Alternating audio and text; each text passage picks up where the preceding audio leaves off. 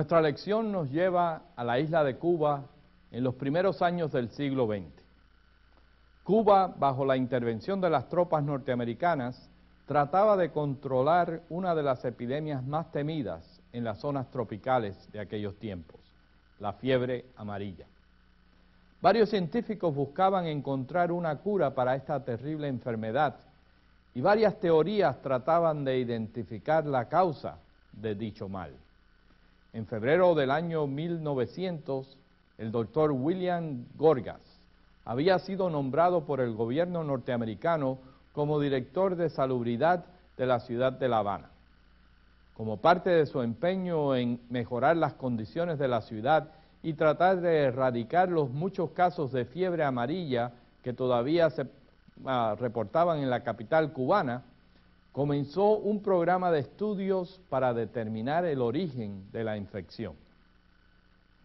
Estos esfuerzos lo, llevaron a cabo en el Hospital Las Ánimas de La Habana, donde varios científicos, incluyendo los médicos cubanos Juan Guiteras y Carlos Juan Finlay, trataban de determinar por todos los medios la causa de la enfermedad y la conexión que ésta tenía con el mosquito. Ya en el 1887, el doctor Finlay había publicado su primer documento relacionando al mosquito con la propagación de la fiebre amarilla. Pero se necesitaban pruebas concretas que afirmaran dicha relación. Fue durante estos años que llegó a La Habana la enfermera cristiana Clara Luis Más para integrarse a la facultad del Hospital Las Ánimas. Clara Luis Más nació el 20 de junio de 1876 en East Orange, New Jersey. Fue la primogénita de una familia de inmigrantes alemanes con 10 niños. Cuando Clara tenía 15 años de edad, comenzó a trabajar en el orfanato de Newark para ayudar a su familia con la mayoría de los 10 dólares que recibía mensualmente. Cuando cumplió 17 años se inscribió en la escuela de enfermeras Christine Treff del Hospital Alemán de Newark. Se graduó en el 1895 y para el 1898 ya estaba a cargo de todas las enfermeras del hospital.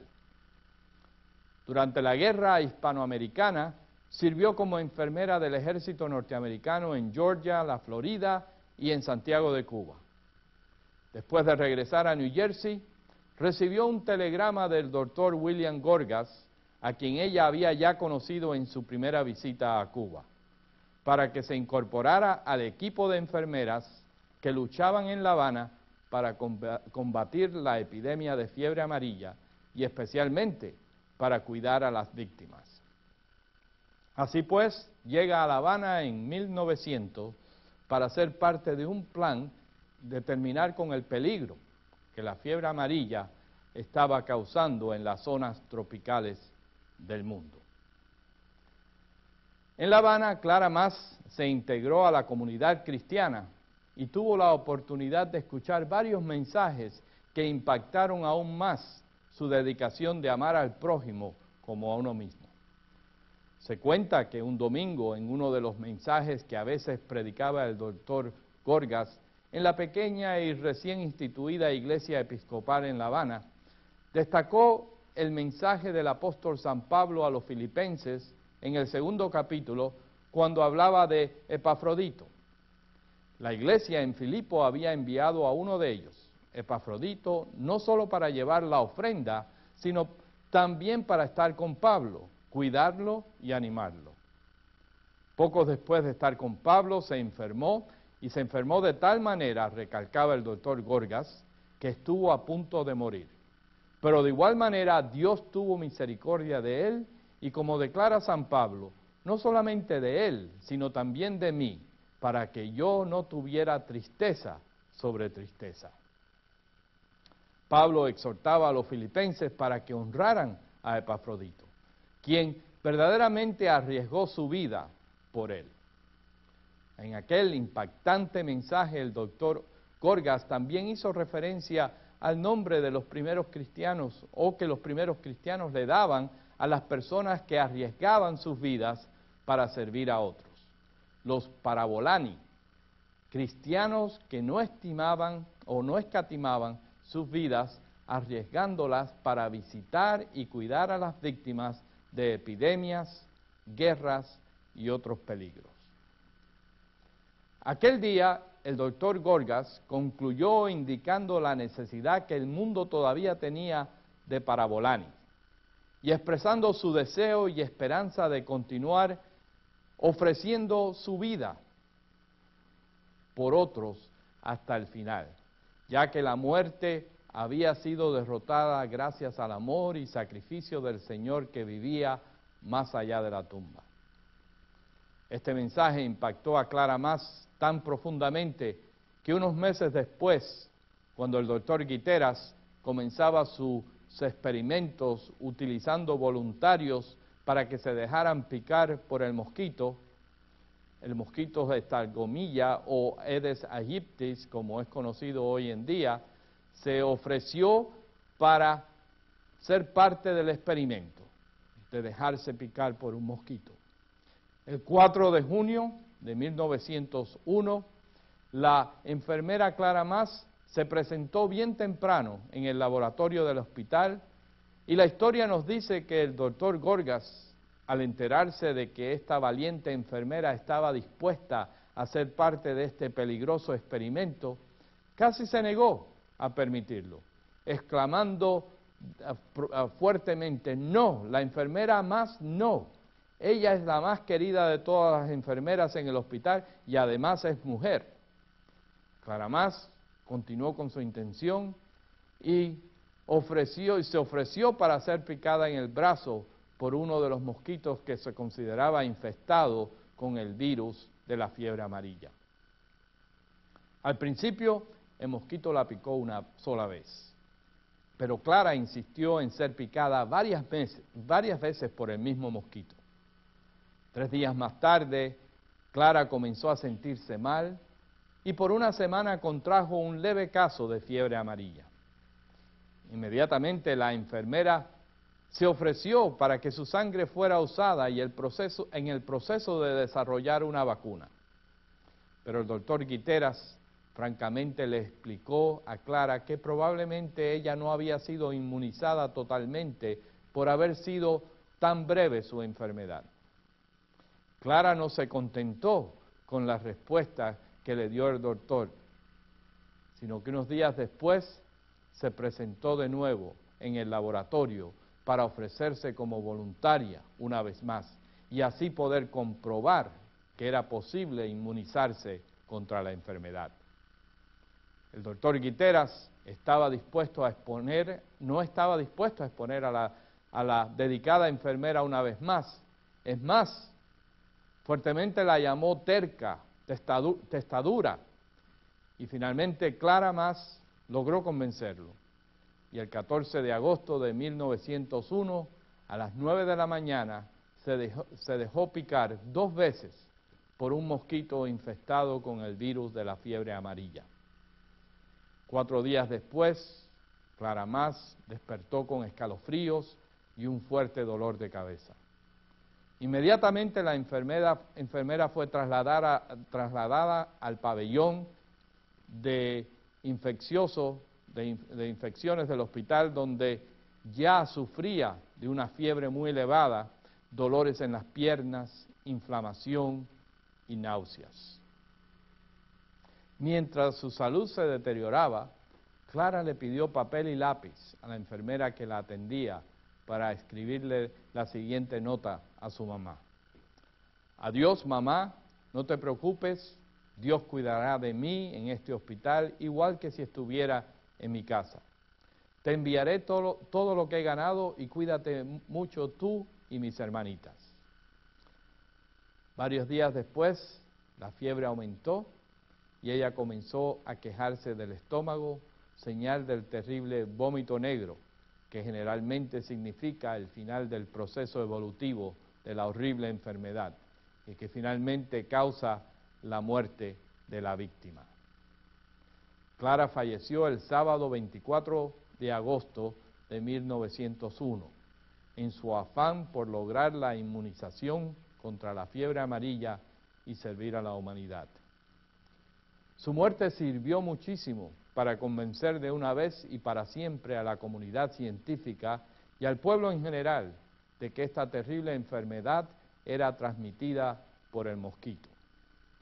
Después de su muerte, la enfermera Clara Más fue reconocida por su contribución a la ciencia y su servicio a la humanidad. El hospital alemán de Newark fue nombrado Hospital Memorial Clara Más el 19 de junio de 1952. Años más tarde, el Departamento Postal de los Estados Unidos imprimió una estampilla nombrando la memoria de Clara Más en 1976. En Cuba también se honró la memoria de la enfermera con una estampilla postal en 1951. Y el Hospital Las Ánimas de La Habana dedicó un pabellón en su honor. Cuando la Iglesia Luterana Sínodo de Missouri estableció su primera escuela en la isla de Cuba, la nombró Colegio Clara Más. Clara Más, yo digo que si estuviera presente hoy, protestaría por el honor que se le rinde e indicaría que solo lo hizo lo que Cristo pidió a todos los discípulos hacer, amar a nuestros prójimos como a nosotros mismos. Ah, aquí estamos este día, en este día en el sur de California durante el encuentro 99 en la Universidad Concordia de Irvine. Y tenemos una oportunidad para hacer una entrevista muy especial para nuestro curso de Clara Más, nuestra lección de Clara Más, y que se relaciona específicamente una vez más con esa isla caribeña donde Clara Más dio su vida por servir a la humanidad y a la misma vez eh, eh, llevar ese mensaje de, deseo de servir a, los necesitados y a la población que habitaba en esa isla. Y ahora estamos, ah, queremos entrevistar a, la diaconisa Jessie Pérez, que está con nosotros, pero que vive en Miami, una ciudad donde hay muchos cubanos y muchos latinoamericanos que se relacionan muy bien al trabajo que la mujer cristiana luterana puede también hacer para servir a esas comunidades y a todas las ciudades que tenemos en este país. Jessie, bienvenida a nuestra clase y queremos hacerte principalmente una pregunta. El trabajo de la diaconisa aquí en la iglesia, ¿qué es lo que verdaderamente comprende ese trabajo? Bueno, primeramente muchas gracias por darme la oportunidad de, poder estar aquí en el curso. Ah, el trabajo de la diaconisa yo lo pudiera disminuir de manera que decirlo en una sola palabra.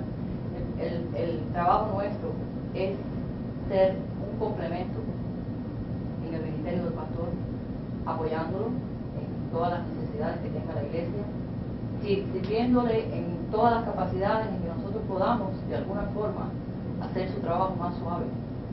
Porque el pastor tiene muchas ocupaciones y nosotros necesitamos que tenga un apoyo igual que en la familia.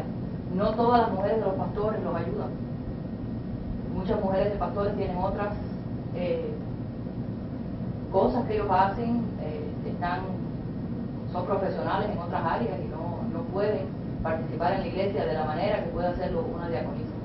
Una diaconisa está profesionalmente eh, educada para servir en todos los ministerios de la iglesia, ya sea con las mujeres, ya sea preparando cultos, en la música, en ministerios sociales, con los niños, con los jóvenes, abriendo nuevas misiones, nuevos centros que sirven a la comunidad y en medio de ese centro se hacen eh, servicios donde las personas tienen la oportunidad de conocer a Cristo sin sentirse en una iglesia.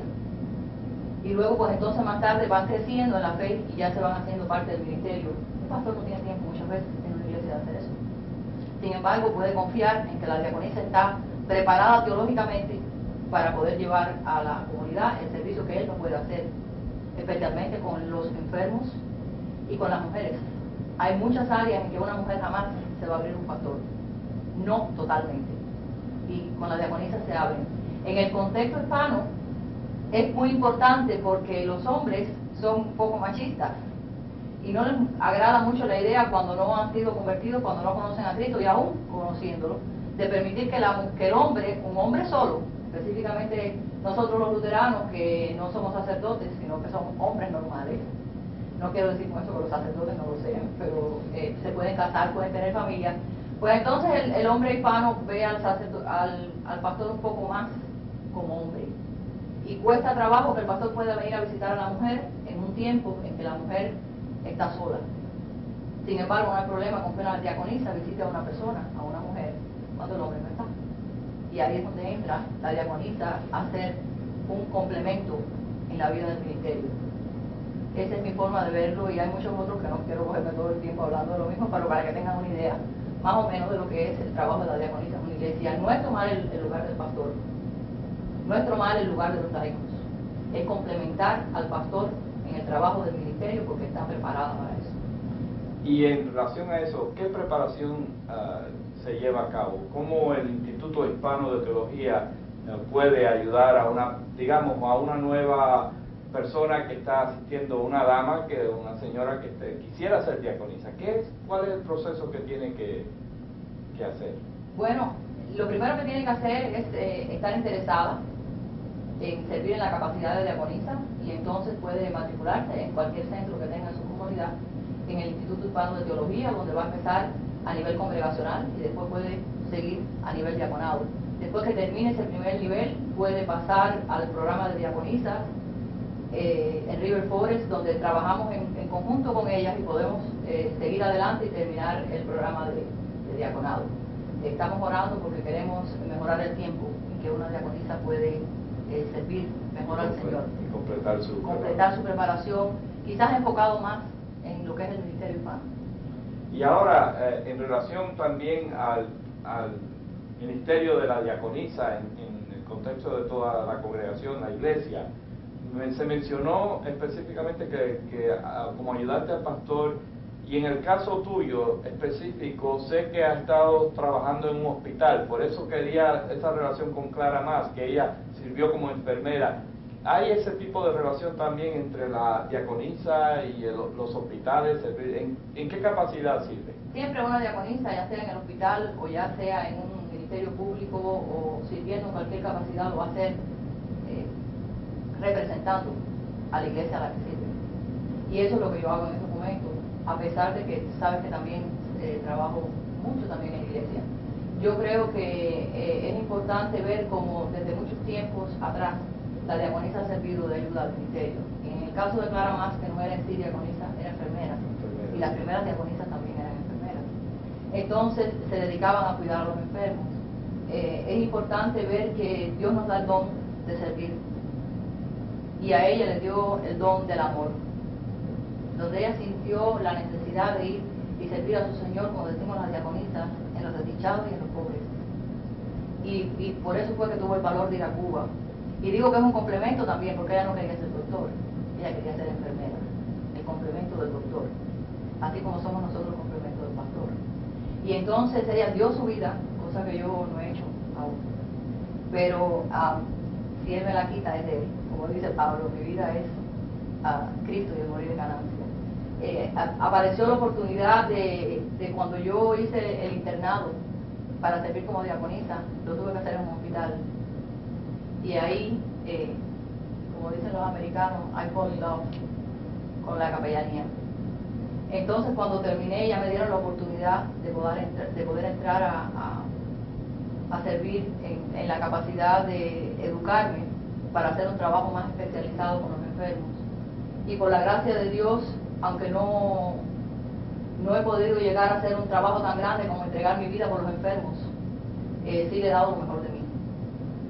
Y he tenido la oportunidad de trabajar con enfermos de, de trasplantes, especialmente los niños, cosa que me ha tocado mucho el corazón y, y he podido ayudar a muchos familiares porque esas personas vienen de todas partes del mundo a traer a sus niños y están solos en este país. Y yo he tenido la suerte de que Dios me ha usado para darles el Evangelio y para servirles a ellos. Eh, también he estado sirviendo en la sala de oncología con las mujeres con cáncer. Y estas mujeres, eh, igual les digo, con un hombre no dirían todo lo que me dicen a mí.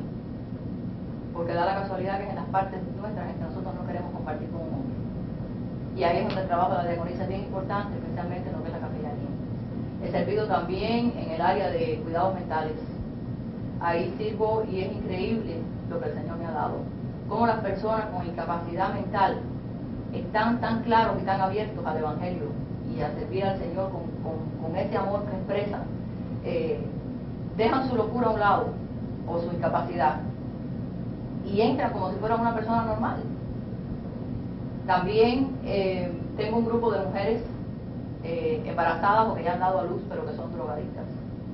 Y entonces yo tengo ese grupo donde yo eh, les doy a ellas clases bíblicas y donde hablamos de cómo es que ellas pueden de alguna manera enfocar su vida en Dios para que Él le dé la fuerza para mantenerse limpias, como dicen ellas, porque no se van a curar jamás de esa enfermedad que tanto daño les han hecho, muchos han quedado nobles, muchos han perdido las, las familias, sus familias, aunque ellas están tratando de arreglarse, la rechazan. Y ahí es donde estamos nosotros diciendo que aunque su madre y su padre las Señor nunca las abandonará. Es un trabajo muy lindo. Eh, trabajo también con pacientes de AIDS, eh, porque muchas de ellas lo tienen.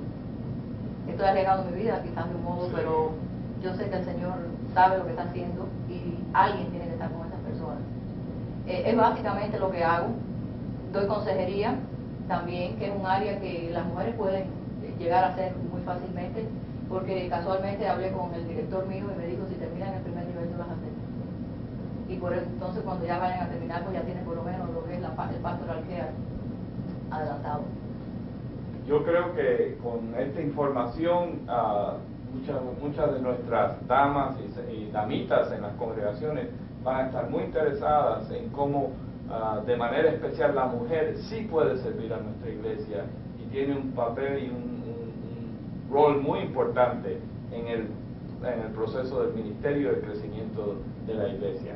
Damos las gracias a Jesse por esta entrevista y esperamos que, este curso, esta clase específica, sirva con este propósito de ayudar a conocer mejor el trabajo de la diaconisa y el papel que tiene la mujer en la iglesia. Yo las animo a todas las mujeres que me están escuchando, que hay muchas avenidas y estamos orando mucho para que muchas más de ustedes sirvan en el ministerio,